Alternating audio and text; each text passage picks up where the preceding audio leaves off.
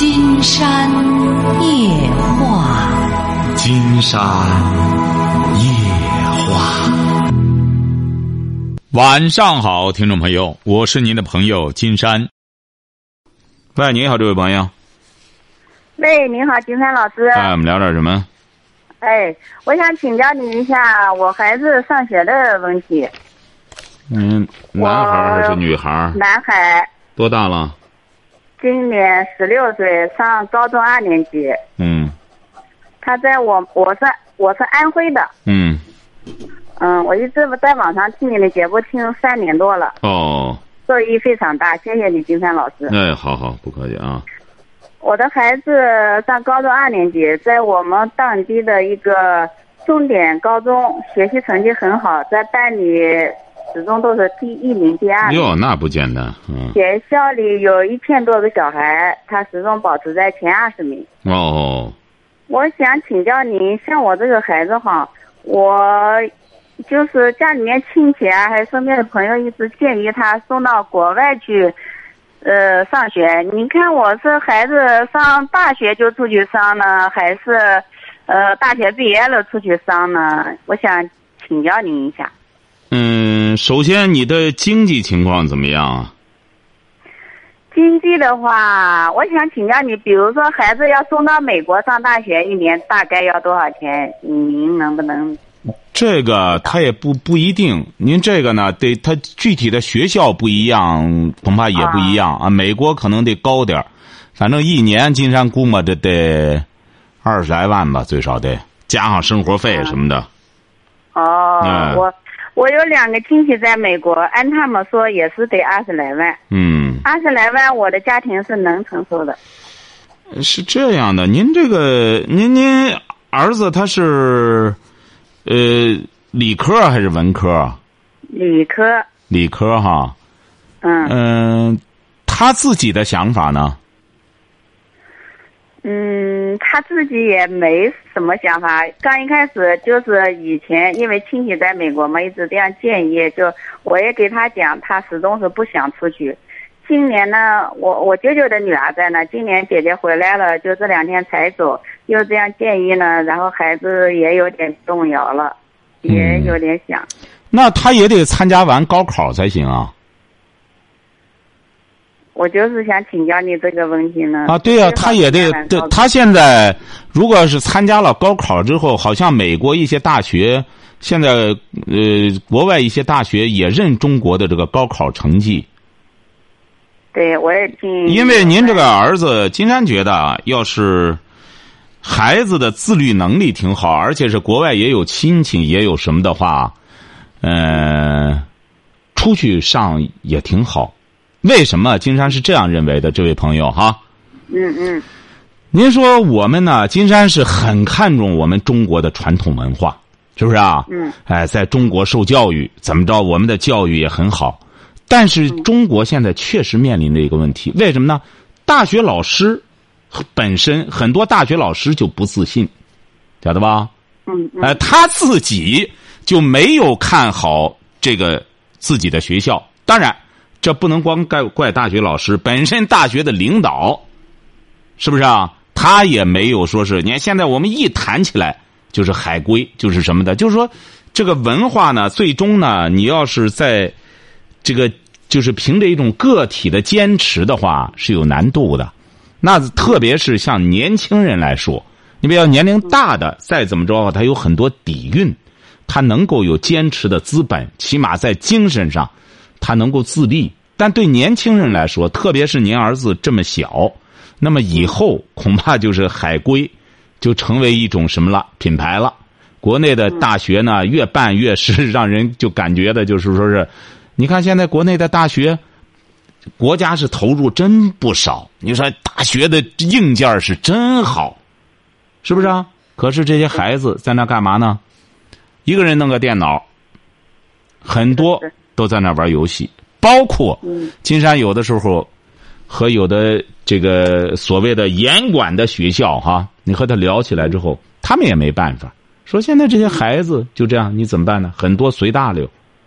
所以说，金山觉得出国是这样的。金山给您提点建议哈。嗯。嗯，第一点，如果你你儿子外语怎么样？外语非常好，他所有的科目当中外语是最好的。他要外语挺好的话，金山建议你呢，因为他今年才十六，才高二，那么再读读一年，读到高三，一直到高考。那么这段时间内他做什么工作呢？一个是你可以让他强化外语，嗯哎，你比如说报一个这个托福的这种小灶班儿啊，或者什么的，就是强化外语。因为他只要在国内强化外语之后，到国外之后，同样他也省劲儿。嗯哎，这是第一点。第二点，金山建议你呢，或者说您不是有那个，他不是有表姐什么的就在国外吗？对，能不能可以给他联系国外的大学，看看能不能申请这个？因为他如果要是高考或者成绩很优秀的话，在国内表现很好的话，把他这个整个表现、整个学校对他的评价，嗯，和他将来的高考成绩的话，金山觉得能不能让他申请一个，呃，或者有那种奖学金的那种什么？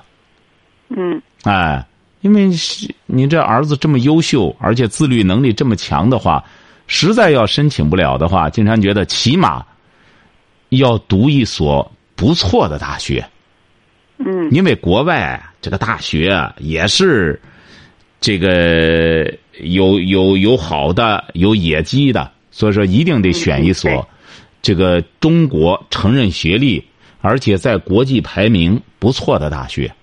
嗯金山觉得您儿子这个这么能学习，而且是一直这么优秀的话，他到国外跟着学的话，又如果英语再好的话，没问题。嗯哎，因为国外的有些教育啊，它确实有它的特色。嗯嗯哎，只要您这个儿子能自律，他如果要是好玩儿甚至玩游戏，那不行。出去就放羊了。这一这一点还还不错，这一点。哎，因为他出去之后啊，金山觉得也只要你你让他上一所不错的大学的话，他出去之后啊，压力也挺大。嗯其实出去之后啊，你要在国外真正的正经读书的话，你要到美国的话，只会比中国的压力大好多倍。嗯为什么呢？一个是语言他得适应，因为他们都是呃用英语讲课。对，第二点，他搁国外，他很大程度上人家的教育啊，就是阅读的东西啊，这个这这些这个东西量啊都特别大，不像中国吧，光弄个分儿弄吧弄吧就拉倒了。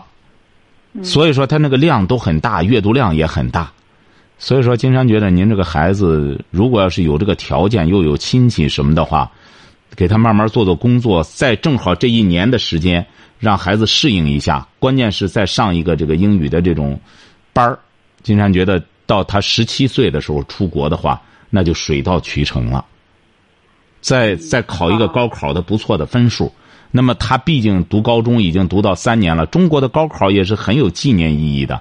那么他也参加了中国的高考，那么拿着他的成绩，是不是啊？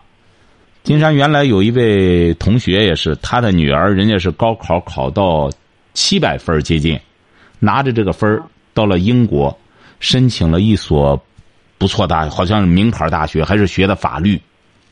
哦，哎，他这个分儿啊，他考得很高，高考的分儿。中国的高考的分儿，你要是上新加坡的一些学校什么，他他们都给提供这个奖学金。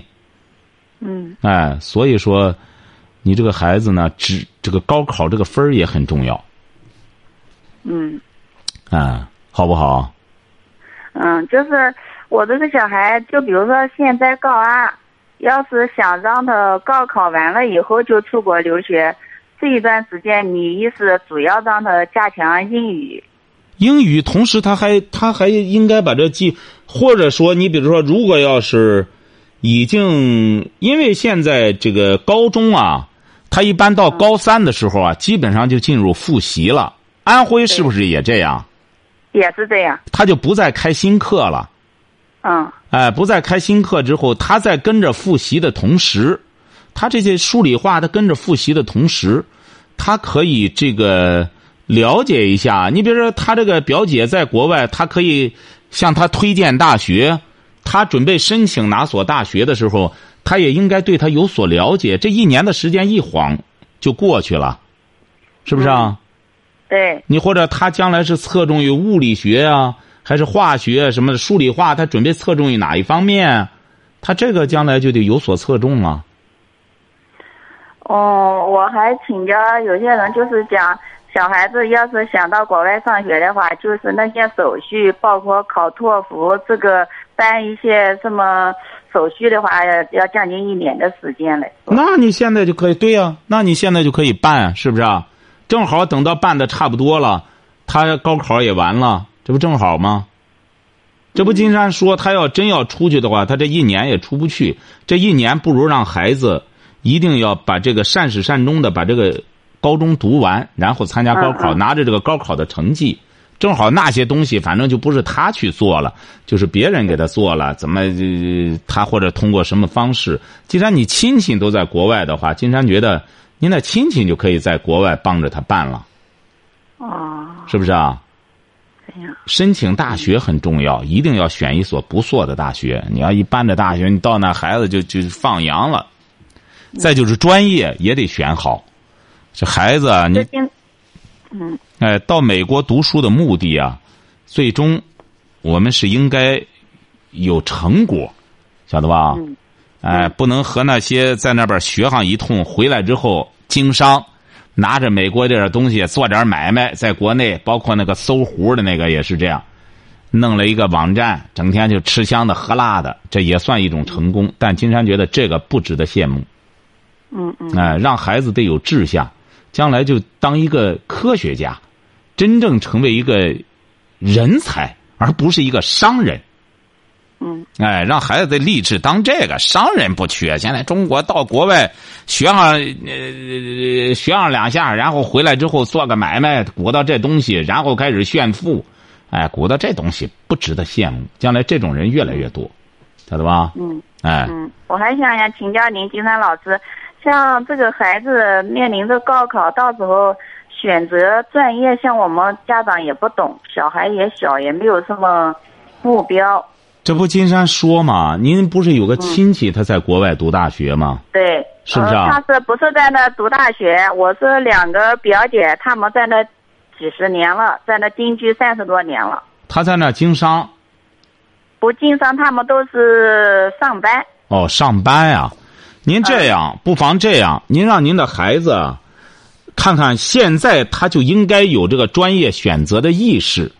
你比如说，他喜欢什么专业？你这个东西，孩子年龄这么小，才十六岁，你得慢慢的给他浸透这个这个这个，得给他吹风。你比如，既然家里要花这笔钱，把他送到美国去了，金山觉得美国不错，嗯呃，要把他送过去，送了去了，送了去的话，那就得让孩子他英语要不错的话，就得开始要在网上就开始对美国的这些大学啊，先了解一下。这个一弄网上全都有，美国他现在欢迎中国的人才到他那儿去，晓得吧？嗯嗯。哎，就开始有所涉猎，因为将来的时候他阅读的很多东西都得是英文的。嗯，对。哎，你得让他开始适应这个，让他自己去找，因为他外语不错嘛。他在通过浏览美国这些大学的同时，在读一个托福的这托福的这种班儿，那么他这个水平就会不断的提高。嗯金山觉得啊，如果是您儿子能这样做的时候，而且又这么年轻，嗯、他就开始涉猎。你比如说，他究竟喜欢什么专业？慢慢的，他现在就开始有所筛选。嗯为什么呢？因为现在我们啊，有些东西啊，坚持啊 也没用，因为你看美国的，包括这个传，这包括很多东西，我们现在就在都在学它了。你你自个儿再坚持没用，它有一个大环境，那么怎么办呢？那最终就得借鉴它的一些东西。那么如果是孩子直接出去之后，那么学了一些东西来之后，再回国之后，金山觉得他就业也也应该是有优势。哦哎，所以说你现在一定要记住了，你不能，你要想去了解这个太费劲了。要让您的孩子，或者说干脆让您的在国外的亲戚，他能不能有这一类的朋友？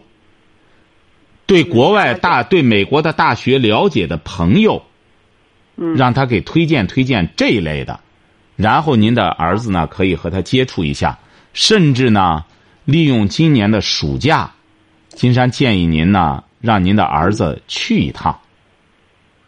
哦，哎，有目的性的到美国想选的这几所大学，因为毕竟你你得直接到那，哎呀，到那之后啊，你就知道了。到美国反而很单纯，美国你要他到他一些大学什么的，他很单纯的，你让他去了解。当然孩子太小，必须得找一个受过教育的，在美国一定要受过高等教育的。你们你找一个也是没大受教育的，在在美国的一个普通老百姓，他也没上过什么学，就是这这什么的话，他也不懂。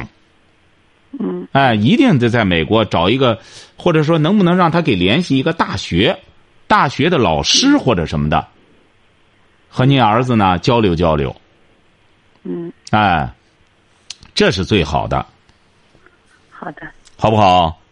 嗯，哎，做做这方面的工作吧，帮儿子一把。金山觉得您这儿子这么优秀，嗯，嗯，就是我儿子从小学一年级到高中二年级，年年都是班长，都是优秀嗯班班好学生。哦，几个孩子啊就？是我两个孩子，女儿已经上大三了，这是小的。哦，嗯，哎呀，您这儿子，嗯你看，他没有他没有沾上网瘾，他也是以前也是想玩，嗯就以前是每个一个星期是不给他占的，每个星期六的晚上让他玩玩一会儿。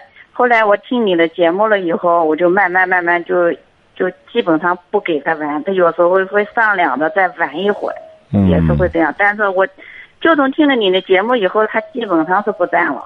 嗯，一定要控制这个，不控制这个，孩子就废了。哎，慢慢等着他大了，大了之后免疫能力强了，就和我们的身体一样。你随着嗯他年龄的增长，他精神的免疫能力也强了。我们不要就觉得要将来都是这网，他早晚他得弄这个，那早早和晚就不一样啊，是不是啊？嗯，那孩子小的时候，你一两岁的时候出去打拳能行吗？他随着年龄的增长，他整个肌肉、整个身体的免疫能力强了，承受能力强了，你再给他增加压力，他就没问题。包括精神上也是这样。你等到孩子十八九、二十来岁了，他的兴趣爱好非常广泛了，光弄个网络游戏满足不了他了，他也上不了瘾。嗯哎，所以说你这点做的很好。经常就建议你，正好这段时间，你用这种方式呢，也是要不然在中国这个这个网游对孩子的干扰太大了。你这段时间就把他弄到个托福班里去。既然你既然孩子接受了，你就让他去去读托福，慢慢的他脑子里装的英文多了之后，这个这个这内容丰富了，他也不会光惦着记着这个玩玩这个游戏了。让他脱离开他这个呃生活环境，因为中国像他这个年龄的很多孩子凑一块儿不干别的，就是鼓捣游戏。就是所以说，我们身边太多这样的例子。金山觉得这样挺好。你要孩子有这种趋向的话，必须得这个什么的话，你要不然他上大学了呀，哎呀，那就都放开玩游戏了。你你要到金山这儿来的那孩子都多好，都六百多分六百四五十分儿结果到大学了之后就废了。对我女啊儿也是这样讲，我女儿就是建议要要去就上大学就去，要不然在国内上大学基本上浪费时间。对，所以说你这个，其实中国的大学呢真不错，教材也不错，什么它这个管理是个问题。但是话说回来了，你国你这个国家也得这样管理啊，这孩子老让国家这么操心，老这样管着，也不是个事儿啊，是不是啊？嗯早晚就得这样淘汰。你这个孩子，你愿玩游戏，你实在愿玩，学校反正有规定不让鼓捣这东西，你非得要鼓捣，你也不能光怪人家学校，是不是啊？只能就是自然淘汰了。国外也是这样，呃，美国也好，英国也好，也是有玩的，玩你就自个儿玩去，人家学校不管你，你玩了之后你就自个儿把自个儿玩玩玩废了就拉倒，也得自律。所以说，我们国家现在也也开始这样了，就是学生由着他自个儿，他自个儿有这种自律能力呢，就自律；没自律能力啊，挂科太多了，学校里就劝退，你就走人就行了。这个你你不能责怪环境了，你不可能国家再像过去似的那么管，整个就像管孩子一样，这这从头管到脚也不可能了。现在关键老百姓不也觉得别管太严了，学国外，这就学国外了，国外就是这样了。呃，你到美国，他这个大学为什么？他就是无非就是压力大，这些孩子呢，没那闲工夫干别的。老师要求阅读的东西，什么东西特别多，你要不然你弄不好，你那个分儿就就没没有那个学分儿。对，哎，所以说国外有它的好处，好不好？嗯金山老师，我还想请问你，呃，要是在高高三这一段时间让他去考托福呀，怎样？我担心影响他高考成绩。你看，要是等他高考完了以后，我在国内上一年大学，这一年当中让他学这些东西，高大学二年级再出去怎么样呢？嗯，这也可以，实际上也未尝不可。如果要是在国内呢，呃，能他能考上一所不错的大学。现在有些大学，国内的好大学也很多，咱们中国的教育资源也很好，全在全在家庭，家庭得帮着孩子设计。如果孩子听话的话，实际上我们的现在很多东西硬件啊什么也都挺好。嗯，哎，而且是这个，包括学校的环境啊，各个方面都很好，花钱还没那么多，也完全可以。就是关键是让您的孩子不能到大学里给他买个电脑就不管了。对，哎，你要那样的话，你不能怪孩子，谁都经不住那样的诱惑。嗯，你甭说孩子了，你看现在这大人，都多大岁数了？你到公交车上也好，一个人拿着个手机干嘛我？知道，因嗯，他都在那玩呢，他不是干别的。因为这个事情，我每天也很苦恼。我老公就是这样，对呀、拿着个智能手基本上一机，整天的时间有大部分时间花费在手机里面，对啊等于是无所事事。他是玩儿啊。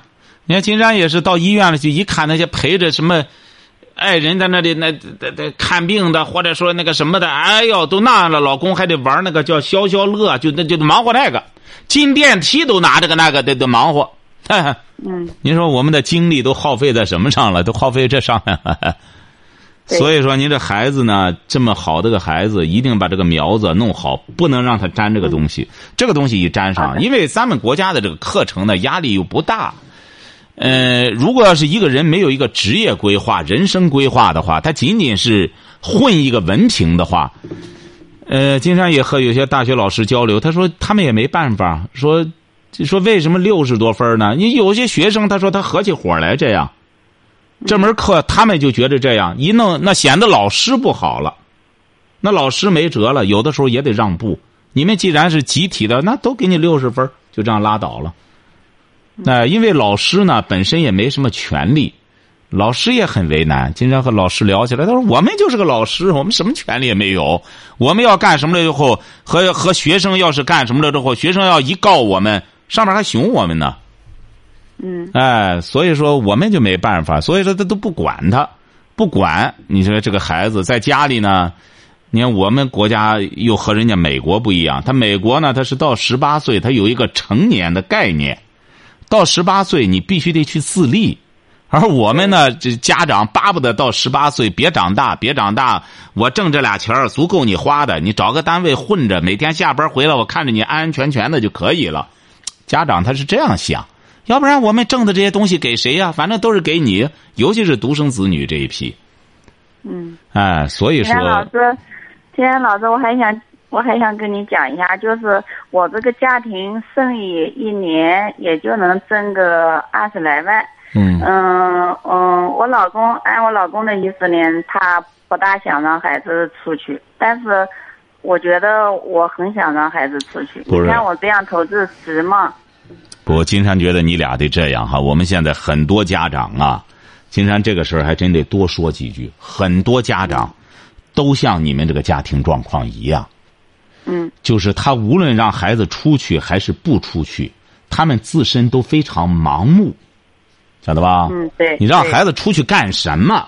为什么？你比如说，每年的我们金山夜话全球行带着听众出去的目的，金山就是要让我们的听众出去了解国外的教育。我们为什么叫文化之旅？就是要让大家出去了解国外的教育是咋回事儿。嗯，晓得吧？因为我们去美国也是这样，到美国了解美国的大学。那么美国的大学你不要觉得很神秘，那就这样的。那么到大学里边，这还是常春藤的分校，我们去的，就是说你到这大学里边和中国没什么区别。那么也是校长带领着干什么的？哎，这个呃，这学生就是一块儿来，大家交流，和中国的没什么区别。那么你到了美国学，那么和在中国有什么区别呢？那么区别就在于，首先你到那里可以学外语，是不是啊？英语水平会高。再就是，嗯，首先从品牌优势上。你看，我们这个国内的这个大学毕业再怎么着，不如国外毕业的相同的学校，不如国外的这种海归派更好像是更有底气。你就到一个医院里也是这样，你本来说白了土生土长的很多大夫经验还真很丰富，这个而且是看病也很负责任，也很干什么？为什么呢？不如人家呢有。从国外回来的，那国外回来的，那人家就厉害了。人家再怎么着，人家尽管看病少，那也不得了的。那那那就是那那那这个有有有这个羊犄角的，那就不一样。所以说，这又是一个，这是从这个面儿上的东西，但从质上的东西，金山觉得不在这个，未必在国内就行。但是在国内，你说要成才个别这个，它难度就非常大。所以说，你出国呢？刚才金山还是那句话，你要理性的去了解，孩子要学什么专业。哎，你比如说，你如果是学了这个专业，这个孩子压根儿不喜欢。你比如说，金山举个很简单的例子，那个搜狐的那个叫张朝阳的，他在美国好像还是一个学物理学的博士。在美国，美国他有这么个洋头衔儿啊。回来之后，他创业也方便。实际上，他回来和中国的没什么区别，他无非就是连活些钱儿。中国的商人也可以这样，但是为什么呢？他那个头衔厉害。你说从美国海归回来的，那不得了了。中国青年报什么也都采访他。哎，这怎么着的？回来创业那不得了了。他这是，这样创业弄什么呢？和土生土长的有什么区别呢？哎，就是人家有个洋头衔在国外，实际上他是学物理学的。他并没有搞他的专业研究，他实际上就是经商了。现在在美国回来的很多人，基本上都是在经商了。嗯，就是到美国啊，他会，金山发现美国的教育啊，它和英国的不同之处在哪里呢？嗯，美国的教育啊，它最终，它是在教育着这些他的学生，他反正通过。七拼八凑或者纵的横的，总的来说，给你一个理念，就是创业的理念。你看这个美国，美国的教育有它的特点，一个是创业的理念，一个是这个西方这个美国的教育啊，他让这个学生啊，这个表达的这个理念。你看，连小布什到中国来，他在给清华的学生讲课的时候，他说他的忧虑就在于现在美国的。小学四年级的孩子，阅读量太小。他作为一个美国总统，他觉得他们的阅读量这么小，那么将来他们怎么办？其实你说，我们中国的孩子如果要是也从三四年级、小学三四年级也开始有这样的阅读量的话，我们同样也可以滔滔不绝的去表述啊，是不是啊？嗯。那所谓的西方的教育就是这样，人家这样做，我们也可以这样做的，但是我们不这样做。课本上有的这些东西，我们都省略了。为什么呢？经常发现我们很多老师本身就在表述方面很欠缺。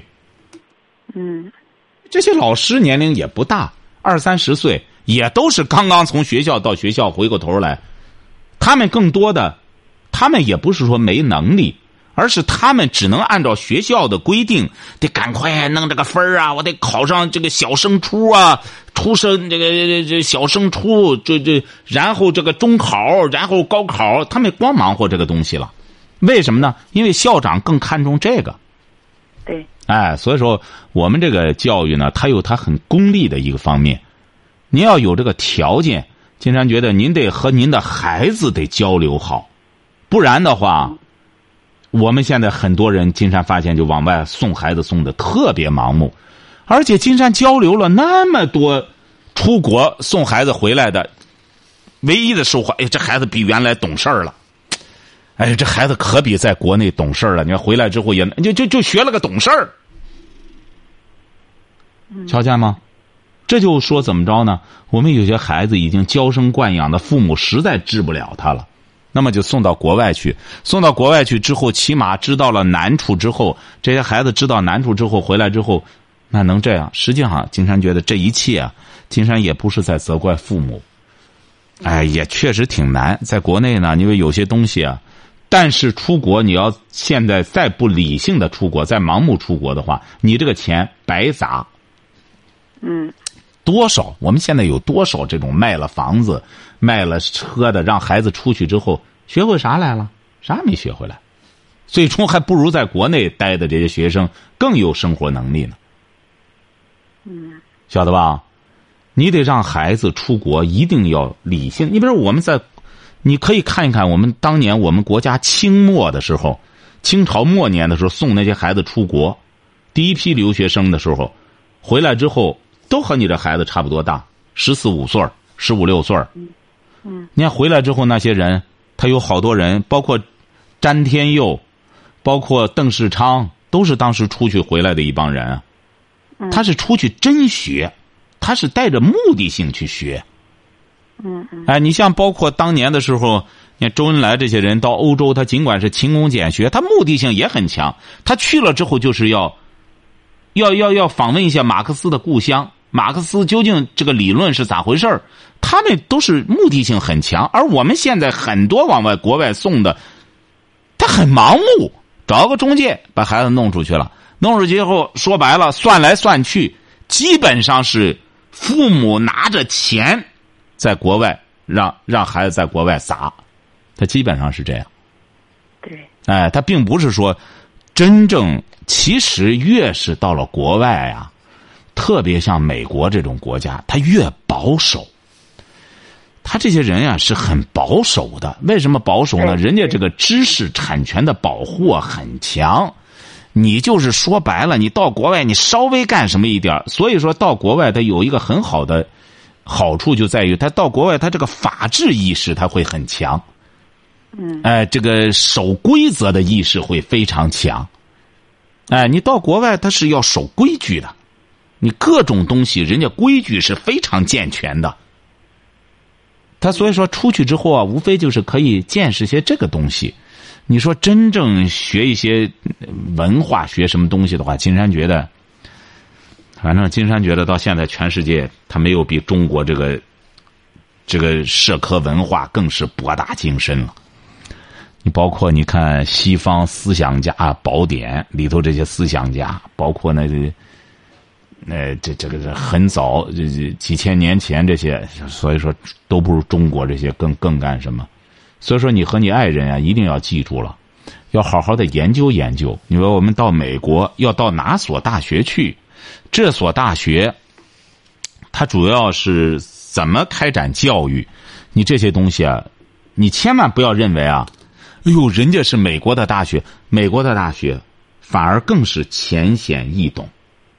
嗯，哎，他很明确，我这个大学主要是培养哪一类的人才。如果要是选中了，咱这孩子啊，哪怕将来，无论金山觉得您这个思路是对的，把孩子送出去学学，嗯，绝对错不了，晓得吧？嗯，也可以上上两年大学，甚至大学毕业再出去也可以。嗯，但是得怎么着？得孩子有这种愿望。他如果他本身就不愿意干什么，你出去之后，他这个环境还得重新适应。对。哎，如果要是您这个孩子他本身这种处事能力很强的话，早点有他的好处。出去这段很快能够适应，适应了，尤其是语言上，一旦适应，嗯，哎呀，你要是这个语言上一适应了之后啊，这个出去啊，他为什么很多人出去之后，他他他他他他他觉着他有什么呢？你这个语言一通了之后，他出去之后啊，他生活，他他反而是很很简单，嗯。晓得吧？嗯。哎，你别你干活吧，打工，哎，就挣钱。他不会有哪个人说拖欠的你这怎么着的干什么给你赖账，他起码没没这些玩意儿。对对哎，挣钱挣的也比较呃，当然他这和谁比了，和中国比比较所谓的比较可观，但是和中国人比啊，那那怎么比啊？什么？他挣的是美元，那么包括整个环境，它很干净、很卫生，而且是人际关系非常单纯，人和人之间呢没有说。这个孩子，呃，这个娘满月了，那那个孩子又过过寿诞了，整天光沉沉溺于这种相互纠缠之中。哎，他人际关系很简单，他没有这些，尤其是中国人出去，你想复杂，人家也不和你复杂。对哎，所以说我们实际上在中国也可以获得这样的生活，嗯只是中国人呢，他挺有意思，他只有到国外，他才觉得人家洋人才有这个资格。你再到中国呢，中国人之间相互的干扰、相互的打扰，他他特特别带劲儿。他没事儿呢，为什么呢？闲闲的没事儿。哎，我们中国闲人太多，你到国外，你看哪有这么多闲人、可是我们的闲人太多了。闲人多了之后，他的问题就在于无事生非。对对哎，所以说，您这个孩子呢，呃要是真正他有志向，嗯，一定要让孩子有志向。他没有志向的话，上什么学也没意义。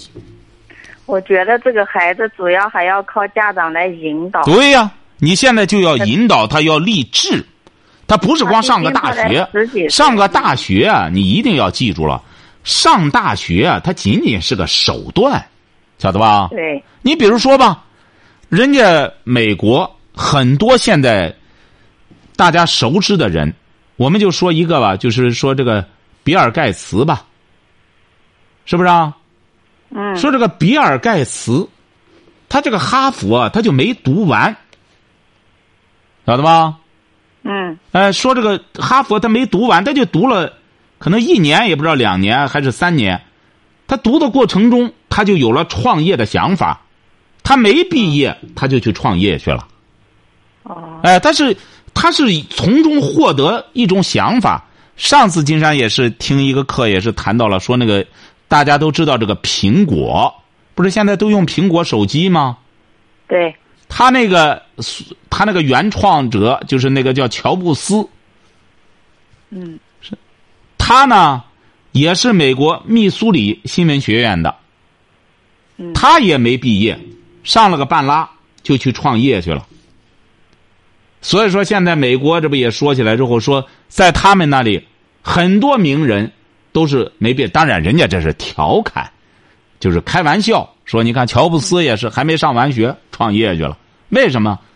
这些人思想都很活跃，他上学的过程中，他产生了创业的想法，他一看，我就赶快去创业就成了。因为美国人他教育的目的，他不是让你拿个文凭去炫，也可以炫。你比如说，能够最终善始善终读完这些书的，而且能拿个哈佛的什么文凭这种炫的也可以。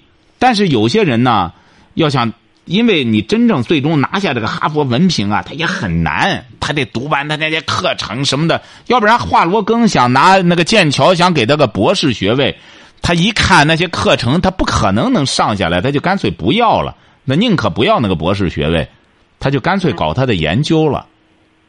嗯晓得吧？所以说，金山呢也是说给我们很多听众朋友听的哈，要让孩子有一个目的性。你要让孩子干什么？现在绝对不能光盲目的混那个文凭，混下来啊，他没意义。金山不是讲了吗？你像这个搜狐的这个张朝阳，他混这么个美国的这个什么什么什么博士，他混了什么用呢？他最终他是在经商，他并没有搞研究。他要这样的话，他早就可以。既然知道这个项目了，他完全可以很早的时候回来之后就鼓捣这东西就行了啊。嗯所以说，一定要记住了，要让孩子立志。读书的目的就是要让孩子立志，立志成为什么，这是至关重要的。嗯，哎，好不好？好的您这样和孩子交流的过程中，我们也可以随时交流，好不好？好的好的好嘞，好，再见哈。好的，谢谢金山老师。好，你看人家这个安徽的朋友，这听金山的节目，金山也挺高兴。金山就希望听金山的节目得有这么个结果才成。好，今天晚上金山就和朋友们聊到这儿。